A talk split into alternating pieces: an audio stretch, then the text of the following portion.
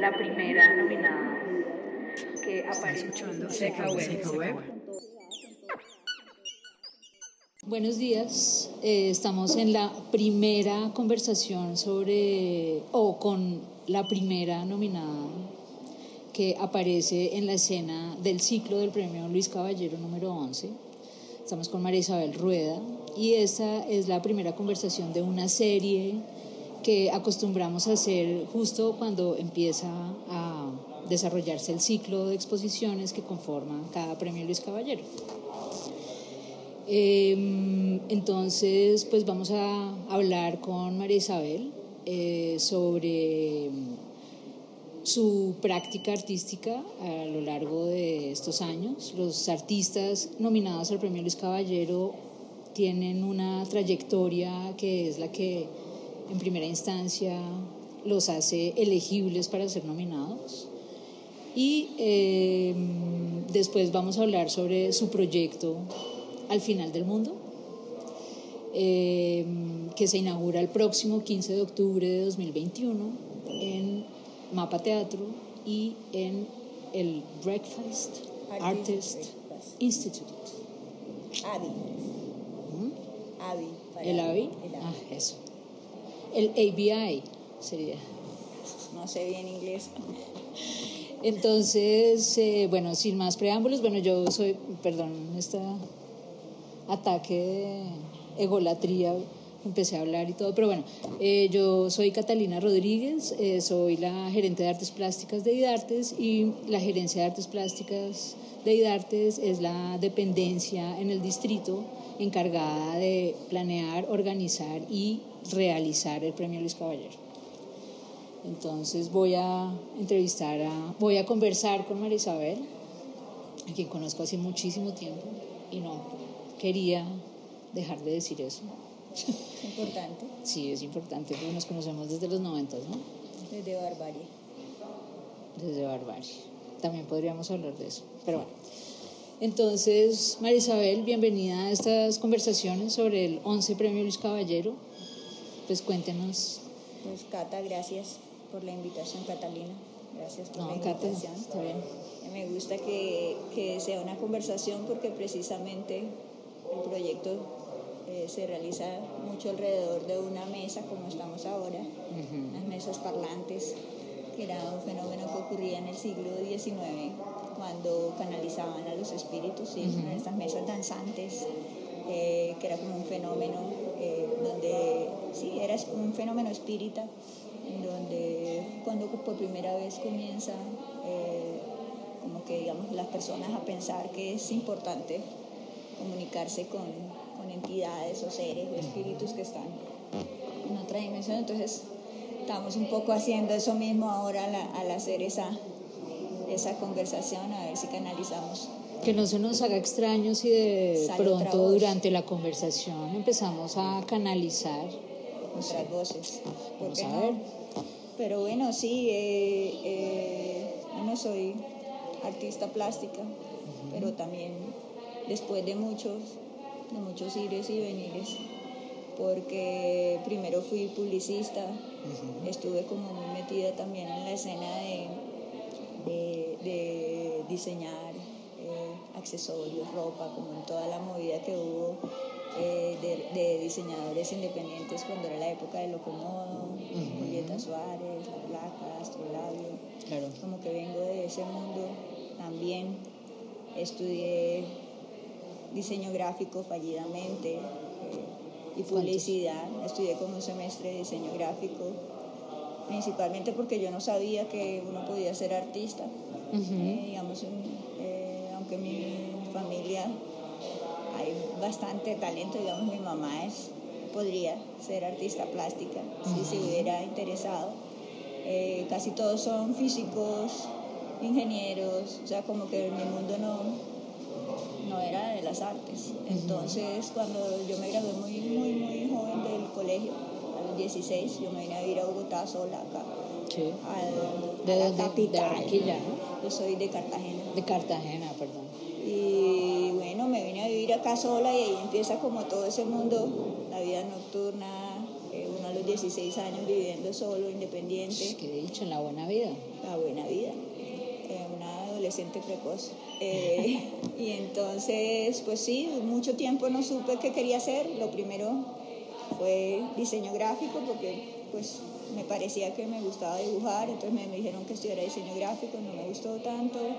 Estudié publicidad, no tan interesante, pero muy interesante porque conocía muchas de, las personas que después armaron como toda la escena nocturna, como el Mono Ramírez, que armaron Vértigo, eh, como digamos que todos los bares y toda la gente que armó toda la escena nocturna, que me parece que hoy en día es la que domina como eh, toda la parte cultural, ¿sí? Minimal, eh, Manuel, todos ellos eran eh, las personas que trabajaban y que estaban activos en los bares. Y precisamente eso era la Tadeo en ese momento. Todos estudiaban publicidad o diseño gráfico, algo así. Entonces digamos que esa fue como la mejor escuela. escuela. Fue la Tadeo porque era una, estaba conectada con la vida nocturna. Porque además los bares, o sea, cada proyecto de bar era toda una experiencia creativa que los dueños, no sé, Andrea y Héctor, Chuy, Toti, todos trabajaban con artistas y pues entonces las sillas del bar eran eh, intervenidas por artistas, los afiches, ¿no? Era como, sí, de verdad, era como sí, era toda una propuesta, un laboratorio. Eh, hoy en día podrían aplicar a becas. y Claro y ganar como intervenciones de arte, pero pues en ese momento era como la vida nocturna. Sí.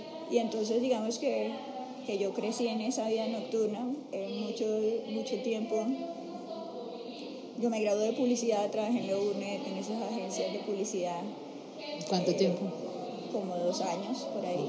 Trabajé en Toro Publicidad, luego en Leurnet como creativa hasta que me di cuenta que, pues, que eso no tenía nada que ver con mi mundo eh, y decidí no hacer nada por mucho tiempo hasta que, hasta que supiera qué hacer.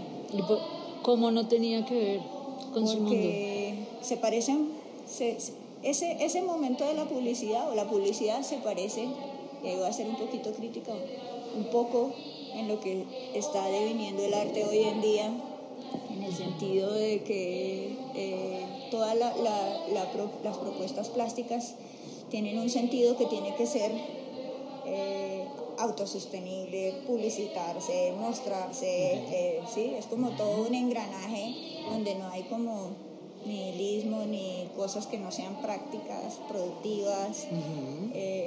entonces yo sí tuve como un gran choque porque a mí me parecía que que en la publicidad todo estaba planeado y hay una estrategia de comunicación, de cómo llegar a un público, eh, de cómo se debe manejar una imagen para que sea efectiva y llegue a unas personas, pero estaba todo muy planeado, ¿no? Es una estrategia.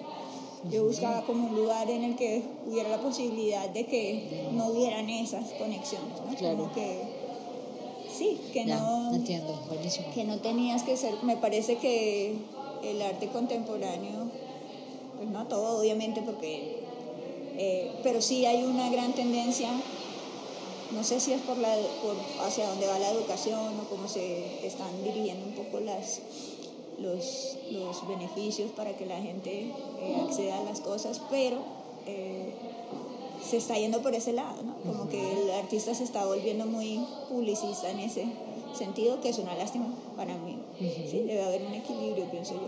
Y bueno, esa fue la razón por la cual me, yo buscaba como un lugar, claro, la noche y todos estos bares le, le traían a uno como toda esta, esta energía de que de que de cierta forma uno podía crear esos mundos adentro de un mundo, ¿sí? Bogotá era llena de su mundo si uno entraba a un bar y ese bar era una estética y una música específica, por ejemplo, uno no puede no pensar en Vértigo y pensar en Pixies y pensar en, no sé, Jesus Jones o, eh, y pensar en Barbie, eh, como que había un sonido y una estética que lo, uno entraba a un lugar que podía ser un cuchitril o una bodega o y ahí había un mundo, ¿no? Entonces, eso me parecía que por ahí era como lo que me gustaba más de las artes y la publicidad, pues obviamente tú tienes que vender, tiene, y no es tan creativa como la gente, pero sí te enseña, sí te enseña mucho la estructura de la imagen, de cómo se, se arma, cómo llega. Y yo creo que en ese sentido a mí sí me fue muy útil saber eso, ¿no? Como no ser ingenuo en la, en la construcción de, de, todo eso. Me ha servido mucho y por eso soy muy agradecida y por todos los amigos de las, de las agencias de publicidad, que era toda esta gente increíble. También trabajaba ahí en ese es, eh, me parece interesante eso que de lo que usted habla en relación con el control del mensaje que en publicidad es como o sea, si la gente no entiende esto que nosotros queremos decir, esto es un fracaso. No Pero en arte, ese es como el éxito, la multiplicidad de lecturas que se puedan producir alrededor de, pues no sé, una imagen, en nuestro caso, en el caso de las artes visuales y en las artes plásticas. Sí, como entrar a un, como un mundo en el que no entiendes bien qué pasa y qué chévere porque es como todo un, reto como de qué se trata esto, yo siento cosas cuando veo esto, pero no, las entiendo, como ese lugar que, que, a mí me parece que es como lo chévere de, la, de, de, ser artista. De acuerdo, ese es el gran valor, pienso, yo también. Bueno. Bueno, estudié artes, por eso soy artista. Después de un gran tiempo como de no saber qué hacer, eh, suena como súper pretencioso lo que voy a decir, pero estuve en una época en que vagué un poco en París. Eh, mi pareja de ese momento estudiaba cine y yo me fui con él y yo tengo una familia que vive allá. Y una vez estaba viendo una exposición de Man Ray, de los surrealistas. Man Ray tiene como un ojo que es con un metrónomo que se mueve. Y de cierta forma yo vi ese ojo. Y suena muy chistoso en perspectiva, pero ese ojo como que me habló en ese momento. ¿Qué le dijo? Estudiar artes plásticas. Buenísimo. Suena muy chistoso, pero era real. Yo tuve le habló mirándola. Sí, con el ojo. Como que era un metrónomo, era un metrónomo y él como que estudiar artes plásticas fue el mensaje. ¿O fue la frecuencia sí, del fue la vibración, como el ritmo. yo vi ese ojo. Ya. más o menos. O nunca dijo esto, ya. Pero sí llegó como esa sensación y yo, como en una cosa enloquecida, dije, me voy a devuelvo y voy a estudiar arte. ¿Y dónde estudió? Pues llegué y dije, ¿dónde voy a estudiar artes? Ya yo pues ya yo había terminado mi carrera, es decir, mi familia ya había cumplido con mi cuota de que yo ya había estudiado, ya yo vivía con una pareja, entonces pues yo tenía que ver cómo estudiaba artes y pues la única opción que me quedaba era la Universidad Nacional, afortunadamente, eh, porque fue para mí la Nacional la, mejor, de las mejores experiencias en la vida. Eh, como estudiar artes en la Nacional. Para a mí me cambió como. ¿Y esto fue en qué años? Eso debía ser 2003, 2002, algo así. Yo ya era grande para mis compañeros, todos eran muy jóvenes, yo era como la vieja de mi curso. Pero ahí conocí Carlos Bonil, eh, bueno, toda, Humberto estaba en Humberto Junca, como toda una generación con la que yo crecí y, y también la forma como está estructurada la educación en la nacional, por lo menos en ese momento, que era un cruce interdisciplinar. uno estudiaba, estudiaba en filosofía, uno podía estudiar astronomía, eh, se mezclaba con gente de todas las carreras, estudiaban literatura. El juego era como uno que, que, que, que, estudiaba que era más raro, entonces uno estudiaba literatura rusa, sí, claro. eh, japonés. Eh, Bioquímica. Sí, se trataba como de como uno ser más excéntrico en, el conocimiento y ese juego como más objetivo porque también en esa época no bueno no sé si a usted le pasó pero eh, pues yo estudié en los Andes y en los Andes también existía esa posibilidad y en algún momento existía como una ansiedad por eh, eh, porque la práctica artística fuera más objetiva y no estuviera tan sujeta como a esas eh, faltas de control de las que hablábamos antes, sino que uno controlara el mensaje y no sé qué, y entonces uno empezaba a tomar opciones en ciencias exactas que le ayudaran a como a balancear esa indeterminación del arte. Ajá. Bueno, uno estudia Kant, todas esas cosas. Filosofía. Eh, pero también había como toda esta cosa, del, por lo menos la Nacional, que el campus de la Nacional era una locura. Eh, Sí, era un micro, así como los bares, eh, era vivir ahí porque uno estudia todo el día y alrededor de eso hay todo, todo tipo de influencias eh, de farmacológicas hasta de pérdida del tiempo, de, también de intercambio de información. La gente, muchas de las personas que estudian en el Nacional, yo siempre he pensado que son brillantes en el sentido de, vienen de unos mundos eh, de la ciudad, son como unos agujeros de la ciudad que tiran estas personas que se unen ahí eh, y es espectacular. O sea, eh, el campus de la Nacional para mí, así como los bares, otra escuela. Eh, y bueno, ya ahí yo sí tuve como una especie de fortuna, no sé cómo se dice, suerte o no sé, así se dieron las cosas.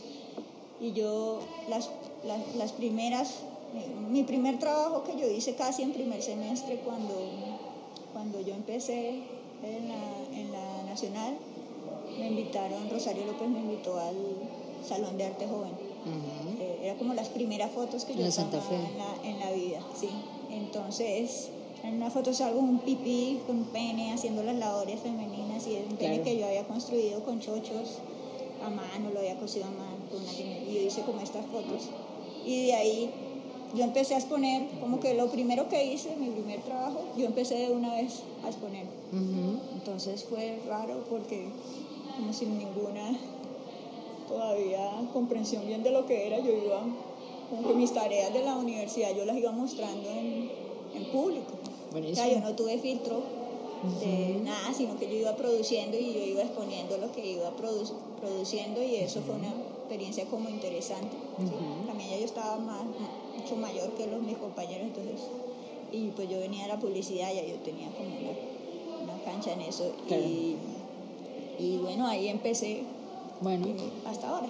Aprovechemos ese, esa primera exposición eh, pues digamos como en este escenario del arte, en la Galería Santa Fe, que en esa época funcionaba en el segundo piso del planetario, y en esa Galería Santa Fe para la que se creó el premio Luis Caballero en el 96 por Jorge Arramillo. Lo recuerdo casi todo, fui a todos a ver, me acuerdo de las instalaciones de José Alejandro, de Con su grabador, todo recuerdo casi. Y el premio eh, lo crea Jorge, por un lado, para eh, como crear una, digamos, un nicho de oportunidades para artistas como usted en este momento, que no son artistas jóvenes, pero tampoco son artistas consagrados o con una trayectoria pues, eh, amplísima. Y también como un eh, gesto o una invitación a los artistas para eh, intervenir un espacio que ya él por sí solo era rarísimo e irregular, porque era una sala semicircular que usted nunca podía ver completa, no importaba dónde se parara, y que además estaba... curvas.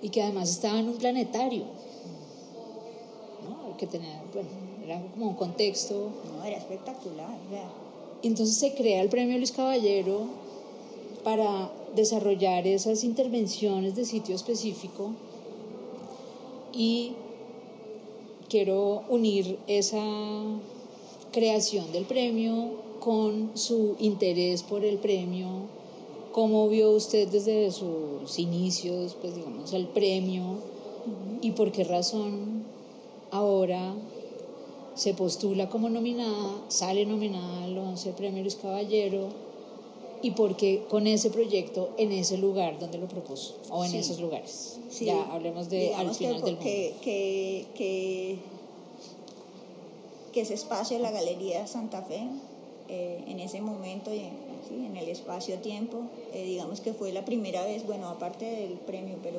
era el primer lugar en que se le permitió a los artistas jóvenes mostrar cosas ahí. Eh, ahora los artistas jóvenes se exponen en todos lados y hay becas y hay todo, pero en mi generación que usted pudiera exponer y sobre todo siendo también una mujer, eh, era muy difícil. ¿sí? Todos eran los grandes artistas, eh, siempre era eh, Miguel Ángel Rojas, José Alejandro Restrepo, bueno, era toda una generación, Juan Fernando Rand también un poco. Esa, entonces era muy difícil y ese es el único espacio que abrió la oportunidad a la gente joven de mostrar lo que estaba pasando. ahí recuerdo mucho a Jaime, que tenía muchísimo que ver con que nuestra generación hubiera podido mostrar sus cosas. Eh, esa, eh, Jaime está, eh, es uno de los que craneó como esta posibilidad y siempre le he estado como muy agradecida en ese sentido.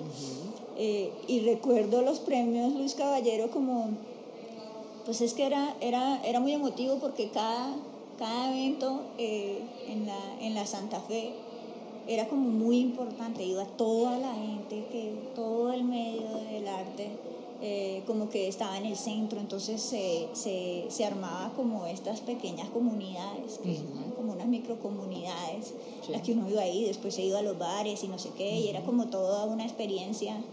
Eh, sí, con la, con, con, la, con la plástica y recuerdo casi todas. O sea, yo me acuerdo, eh, también me acuerdo de Oscar Muñoz cuando volvió como todo el planetario. Eclipse. Eh, eclipse, eso era espectacular. Unos telescopios, eh, divina. ahora recordando a nuestro gran amigo Jaime Ávila, que en ese momento era una persona clave de lo que ocurría en la escena juvenil y de la noche y de la él era como el artista contemporáneo más increíble, eh, como todas esas cajas que llenaban la... Cuarto Mundo se llamaba. Cuarto Mundo. Las 10 eh, metros cúbicos, de favelas y lugares deprimidos de ciudad. Sí, que fue tan controversial en esas fotos que dieron mucho de qué hablar para bien y para mal, pero que pues era increíble. Jaime era un personaje muy contundente y muy crítico y un gran artista. Eh, me da mucha tristeza como su, su pronta partida, pero, pero él me, a mí Jaime me influyó muchísimo, no, no, no, no, por la obra, sino, sí, también, pero eh, su actitud crítica como frente al arte y como él veía lo que el artista, cómo debía él reaccionar, él siempre llegaba con todos los personajes que estaban en sus fotos a las inauguraciones y prácticamente uno interactuaba con ella. Era como una cosa viva también, que eso yo, yo, yo he seguido como en cierta forma ese, ese camino. Eh, y bueno, eh, ya para, no sé por qué me, me presenté al premio en realidad eh, me acuerdo que siempre pensaba, ¿no? Cuando ya yo me presenté, pues ya oficialmente estoy vieja. Eh, de pronto en una cosa eh, oculta, ególica, dije, no, no quiero ser todavía esa, esa, no quiero ser asociada con esa, como con, con alguien ya mayor, pero pues ya tengo casi 50 años, ya era hora de que de aceptar. y pensé, como cayó en pandemia, sí no sé, fue muy raro porque había como esa desazón de que, de qué va a pasar, eh, ¿será que esto sí? Yo, yo incluso llegué a pensar, a lo mejor el mundo ya no continúa o algo así, y, y nunca pude estar en el premio Luis Caballero o algo así, no sé, como que yo vi todo un poco apocalíptico y dije, pues de a lo mejor nunca más vaya a ver este premio y todo esto se acabe y, como chévere, que sí, lo vi como una cosa apocalíptica. Entonces dije, me voy a presentar. Eh, eh, y bueno, afortunadamente salí seleccionada eh, con una propuesta que para mí era chévere porque sobre todo a nivel personal porque, se, porque habla un poco de cómo capturar lo inmaterial.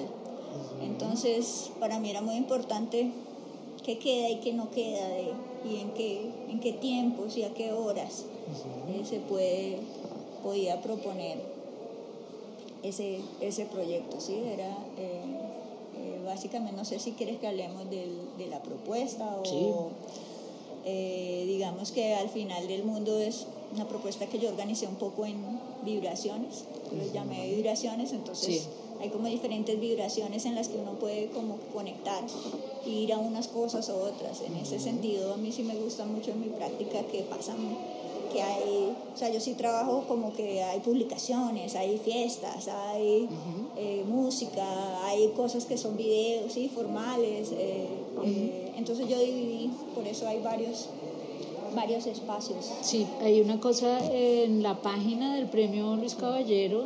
www.premioluiscaballero.govpequeña.co, está la programación de, pues que va a suceder al interior de cada proyecto. Y ya en este momento eh, la programación de las vibraciones y de las otras actividades que tienen programadas María Isabel en su proyecto Al Final del Mundo están en la página y hay que inscribirse para poder asistir. A unas. Entonces, sí, algunas, otras no. Otras es entrada libre, sí. Eh, entonces, para que, pues, quiero, queremos invitar a las personas que están oyendo esto para que se inscriban y puedan como vivir la cosa. Sí, digamos que hay, una, hay unas experiencias en las que todo el mundo puede ir y otras en las que también porque es como en un sitio específico y con una... Sí, necesita un público, un, un número específico de personas y hay que inscribirse. Eso es lo que va a ocurrir en Mapa Teatro. Digamos que esa vibración de Mapa Teatro es, un, eh, pues es como bien experimental porque es un spoken word como una, como le dijo Juan Mejía hace una conferencia musical. voy a hacer una conferencia musical eh, en el que voy a tomar el espacio. El espacio es importante también porque, para mí, porque Mapa, yo tuve mi taller mucho tiempo en Mapa Teatro, es decir, yo, gran parte de mi formación eh, tiene que ver con haber habitado Mapa Teatro, ¿sí? Yo todos los días estaba ahí, ahí yo trabajaba y conocía muchas personas que Mapa Teatro ha traído eh, a la ciudad a, unos artistas increíbles. Eh, y, es, y habitar Mapa era eso, ¿no? Como conocer a los directores de películas de voodoo, a Jason Rhodes, que es como el tipo que inventó la instalación en el mundo, hizo cosas en Entonces uno deambulaba Mapa y conocía a todos estos personajes. Entonces el sitio era importante como afectivamente también para mí, como para mostrar que ahí hay como algo que, que me forma. Sí.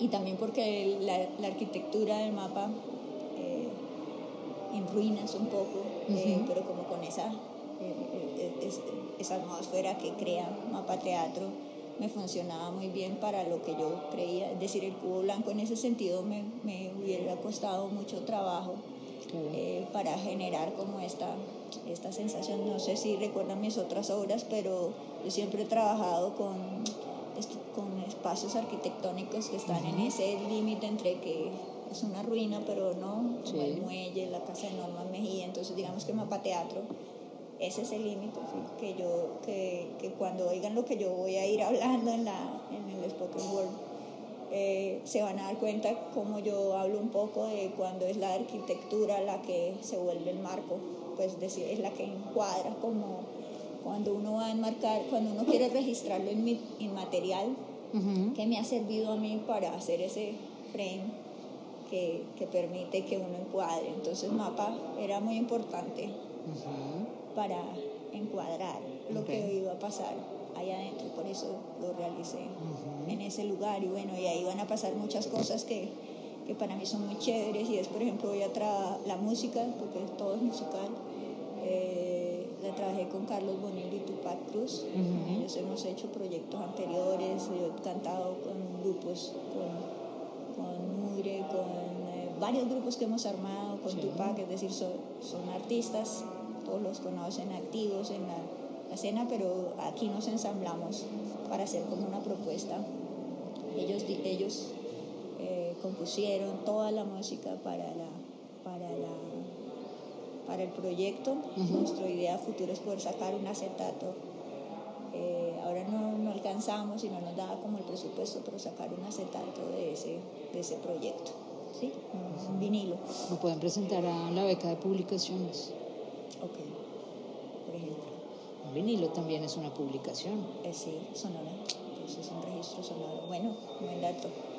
Eh, entonces con ellos trabajamos y también algo que pasó en pandemia era que yo sí pensaba que yo iba a, poder venir a Mapa Teatro y pero pues nos encerraron, estábamos ya encerrados, pero yo pensé, bueno, eso pasa, yo, pues, yo estuve muy enferma también y luego eh, no se dio, entonces lo que ocurrió eh, que fue muy chévere es que comencé a conectarme, pues yo, yo, yo para esto voy a trabajar con unas artistas plásticas que son muy importantes para mí de la escena del, del arte en el Caribe. Okay, sí. Son Humberto Navarro y Andrew Suárez, ellas son graduadas de Bellas Artes, pero son de la comunidad trans eh, caribeña. Eh, entonces ellas dos eran clave para, para la propuesta que yo quiero hacer y trabajar también con Jessica Mitrani, que es otra artista barranquillera, que también viene. Y con ellas lo que yo empecé a hacer fue a, hacer esta lectura por, por Zoom. Y comenzamos a, como a fantasear un poco ¿sí? Eh, sobre, era solo voz, yo les iba leyendo y íbamos creando unos personajes y unas ficciones. El proyecto tiene que ver un poco con ciencia ficción en el Caribe, que nosotros hemos sido pioneros, pero no hay una voz femenina, en esa construcción de futuro. No hay. Sí hay, pero no, no, no es el relato. Digamos que los relatos los han armado eh, voces masculinas en la costa, en Barranquilla, pues, en el, en el Caribe colombiano. Si hay otra, pues, y eso es lo que viene pues Rita Indiana, eh, Úrsula Leguín, Octavia Butler, como que sí hay en otras dimensiones, sí hay esas voces, pero yo quería que saliera un poco de, del lugar donde yo estoy. Claro. Entonces con ellas comenzamos a, a crear unas ficciones, unas ideas de, de, de, ese futuro también que, que construíamos entre todas. y pues hay unos videos que van a estar instalados en, en AVI que es resultado de ese ejercicio. Eh, digamos, eso no era algo que yo no había, pues no era la propuesta inicial, pero son cosas que fueron saliendo. Entonces, poco a poco eh, se fue volviendo necesario otro lugar donde se iban a albergar otros contenidos del proyecto que, que, se fueron sumando a medida que fuimos trabajando el, el proyecto entre todas y apareció Avi, que tiene esta casa, que también tiene unas características, eh, también, así como mapa, sí. eh, digamos, una casa, eh, una isla en medio del barrio Santa Fe, que el contexto también es importante para... 22 con 12, ¿no? Sí. Eh, entonces toda la casa en realidad va a ser una instalación psicosonora. Wow. Es de noche, entonces son los videos los que te van a guiar la entrada a la casa un poco. Es decir, Avi, el espacio que ellos son unos jóvenes y es un espacio independiente, eh, son como los, los que hacen la entrada, ¿sí? como Sí. que su espacio va a ser en este momento como el portal Ok. que recibe la obra. Eh, y hay una mesa, pues todo es la casa, lo que, como está la casa actualmente. Y hay una mesa grande que es- se va a convertir en esta mesa parlante que yo había propuesto al comienzo y ahí eh, van a ocurrir, es, es una, una instalación sonora que, que realizan David. También eh, estoy trabajando con mucha gente, Ana, Ana Montenegro está ayudando también en toda la dirección escénica, eh, David Medina, eh, por ejemplo, eh, todo como el vestuario, el diseño de vestuario, estoy trabajando con Laura Lorán que está diseñó como con las fases de la luna y con sí como hemos hemos trabajado como en muchos niveles de lo que hablamos al principio de la moda eh, del, del sonido de la música y bueno ocurrieron en, en estas conversaciones con los espíritus. Eh, hay cosas muy interesantes hay una, una entrevista en la cual con Carolina Ponce canalizamos a María Teresa ¿Hincapié? hincapié Mm. sobre todo porque ya va a hablar del, la entrevista habla un poco del cuerpo y qué pasa cuando ya no hay cuerpo, eh, que es un poco de lo que se habla la obra, así como de la desma- desmaterialización del arte y del cuerpo y de los géneros, como la idea de género, eh, cómo se atraviesa eso, que es la propuesta que, que yo también traigo, que viene de los vampiros, como esa idea de, Claro. de abolir también, el vampiro es, es un ser que no se refleja en los espejos, yo voy a hablar de viajes de espejos, de género, de mucho de Robert Smithson su espiral y los augurios. Bueno, es un viaje Increíble. loco. Eh, y entonces en esa casa hay otras vibraciones que para mí eran importantes, ¿sí?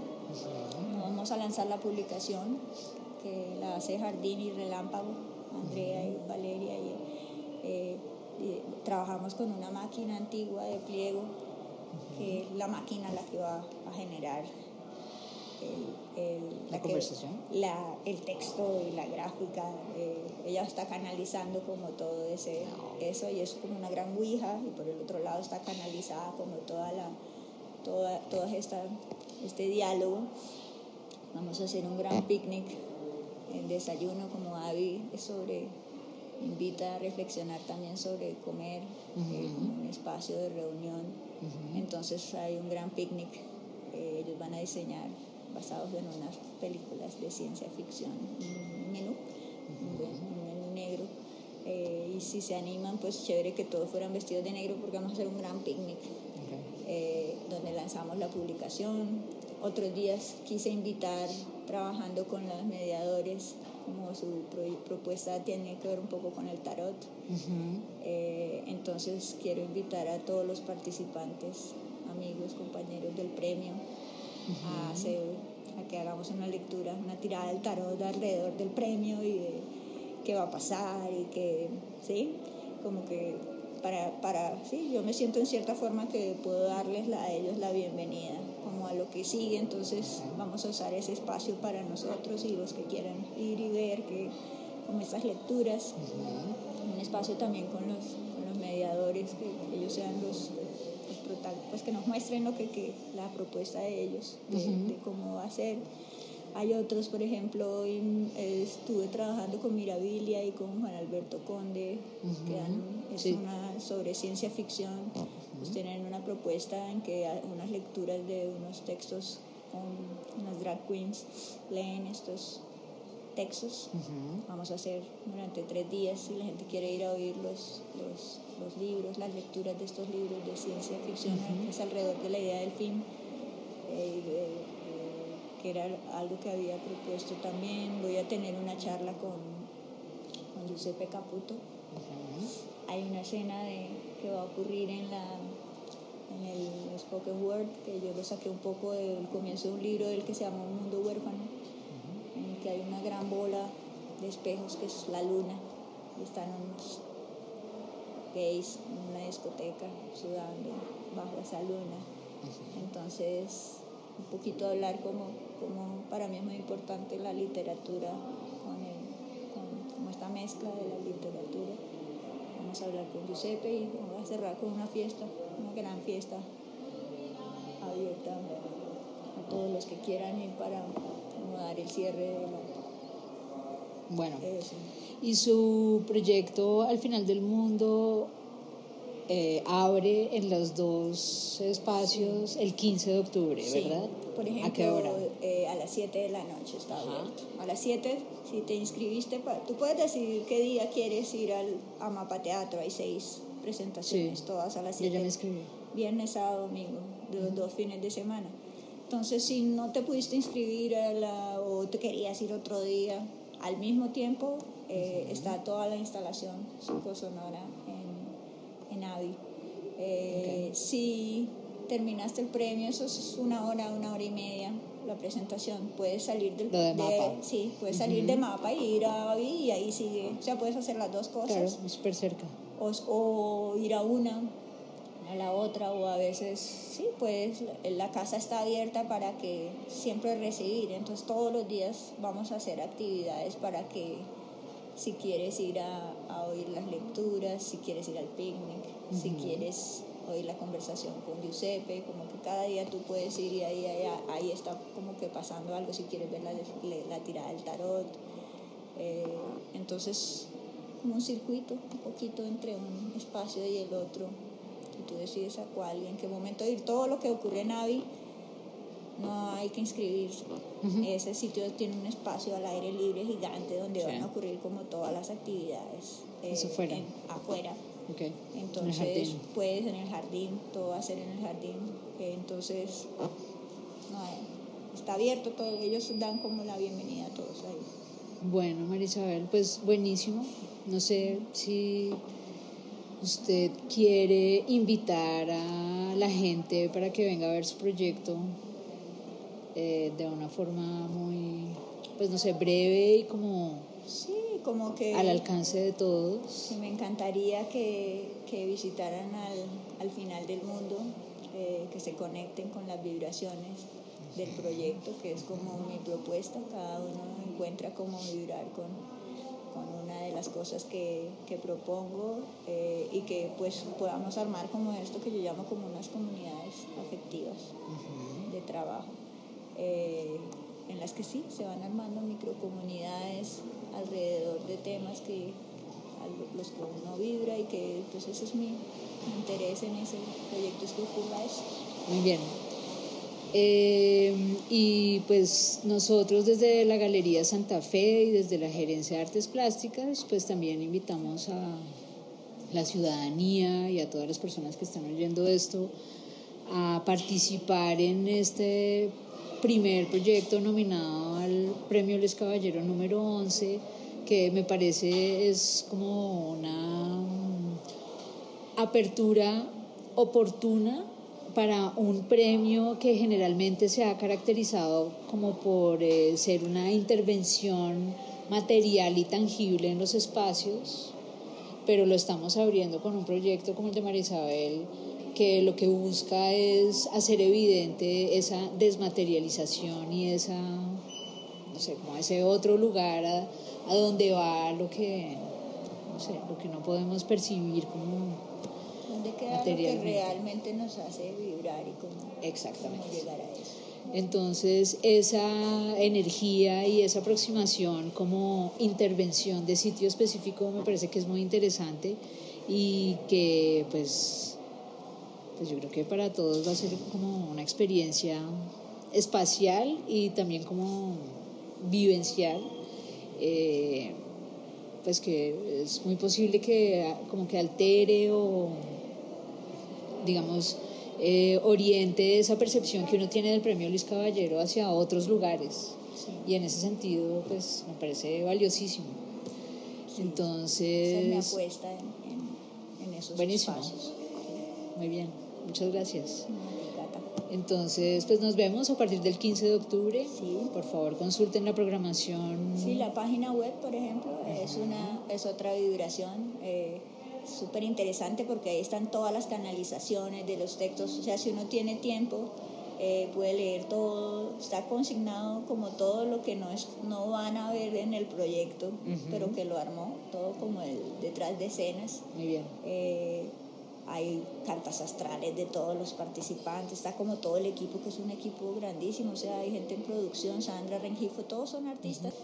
Y pues en la página están todos esos recursos para que la gente pues pueda acceder a todos estos como distintos espacios y aspectos de cada proyecto, porque todos los proyectos del Premio Luis Caballero generalmente son complejos y no, no se eh, reducen o limitan a la intervención de, en un sitio, sino que eso tiene una cantidad de acciones y de gestos que no solo modifican el sitio, digamos, central, sino que modifican otros como eh, planos, ámbitos de esa idea que se maneja en cada proyecto.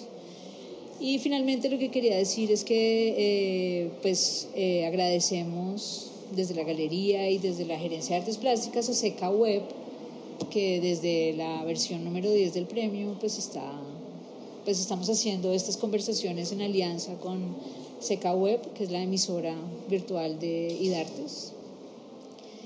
Y bueno, nos veremos en la, o nos oiremos en la próxima conversación con Jaime Franco y Juan Obando, quienes inauguran sus proyectos nominados al Premio Luis Caballero el próximo 30 de octubre aquí en la Galería Santa Fe. Y esta conversación la estamos teniendo en el Centro de Documentación de la nueva Galería Santa Fe que ya no queda en un planetario, sino en una plaza de mercado.